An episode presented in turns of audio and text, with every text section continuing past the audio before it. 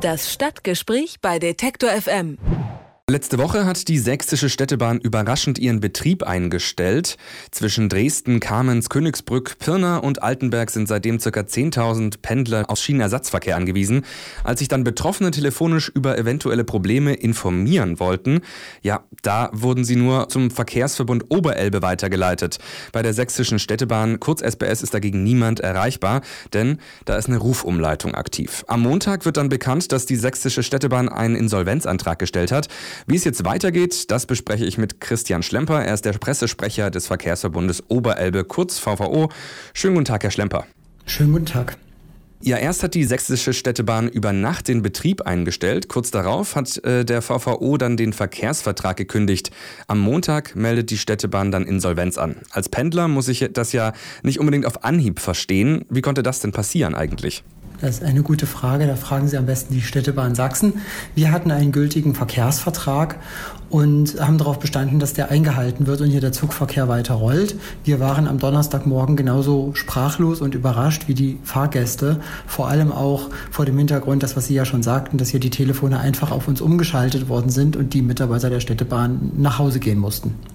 Wann wusste denn der VVO von dem Insolvenzantrag? Also ein Verkehrsunternehmen wird ja nicht über Nacht insolvent. Hat sich die Zahlungsunfähigkeit der SPS da nicht abgezeichnet?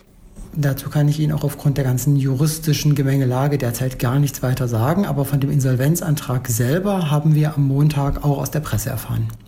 Die SBS äh, sieht die Verantwortung ja bei der Deutschen Bahn.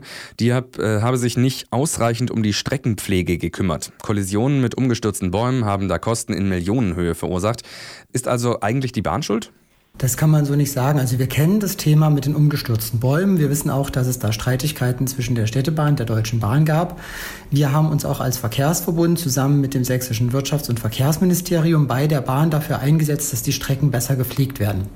Das betrifft nicht nur die Städtebahn Sachsen, es betrifft auch andere Bahngesellschaften in Sachsen, die darunter leiden, dass entlang der Strecken die Baumpflege offenbar vernachlässigt worden ist oder nicht so vollzogen worden ist, wie es hätte sein sollen.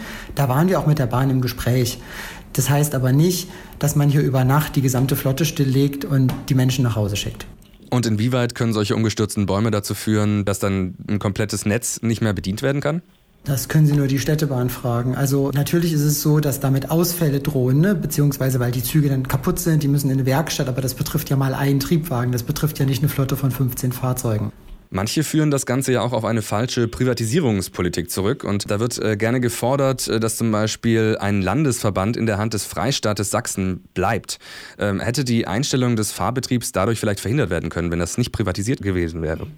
Das sind interessante Theorien. Also das eine ist ja ähm, eine Privatisierung. Wir sind in der Vergangenheit mit dem Wettbewerb zwischen den Bahngesellschaften sehr erfolgreich gewesen. Wir konnten die Qualität der Fahrgäste erhöhen, die Kosten in vielen Fällen ein bisschen senken, dadurch mehr Züge bestellen. Das ist überall in Sachsen passiert, in allen sächsischen Verkehrsverbünden. Das wäre unter einer Landesverkehrsgesellschaft, die den Verkehr im Wettbewerb vergeben hätte, genauso passiert. Da hätte sich nichts geändert. Wir haben in dem Moment am Donnerstag, als die Züge nicht gefahren sind, den Verkehrsverbund eher als positiv gesehen, weil wir kennen ja hier die ganzen Busgesellschaften vor Ort. Das heißt, wir wussten gleich, wen wir fragen müssen, ob er Busse hat, dass hier schnellstmöglich wieder ein Angebot für die Fahrgäste zur Verfügung steht. Wie lange hat das dann gedauert, bis der ähm, Ersatzverkehr dann lief? Der lief Donnerstagmorgen so ab gegen um sieben, um acht lief der überall langsam los. Ähm, richtig einen funktionierenden Fahrplan hatten wir dann so ab Donnerstag früher Nachmittag so 12, 13, 14 Uhr.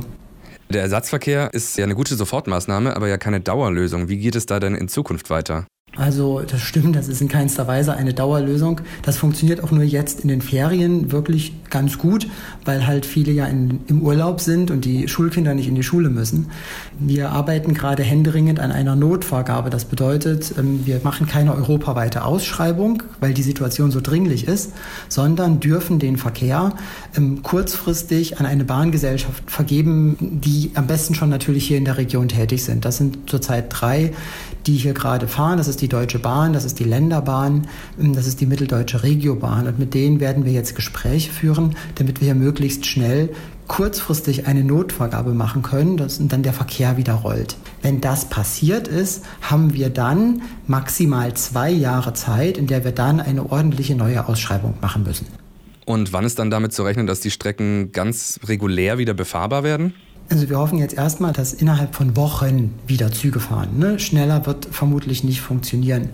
Und dann haben wir vielleicht einen neuen Betreiber, der dann wieder für den Fahrgast ganz regulär Züge anbietet. Und dann kommt es ja zu einer ganz planmäßigen Ausschreibung. Währenddessen fahren die Züge aber natürlich alle wieder. Die Städtebahn Sachsen hat von heute auf morgen den Betrieb eingestellt. Die betroffenen Strecken verbinden die Landeshauptstadt mit dem Dresdner Umland. Rund 10.000 Pendler sind davon betroffen und nun auf den Schienenersatzverkehr angewiesen. Wie es dazu kommen konnte, das habe ich mit Christian Schlemper besprochen. Er ist der Pressesprecher des verantwortlichen Verkehrsverbund Oberelbe. Vielen Dank für das Gespräch, Herr Schlemper. Bitte schön, gerne. Das Stadtgespräch bei Detektor FM.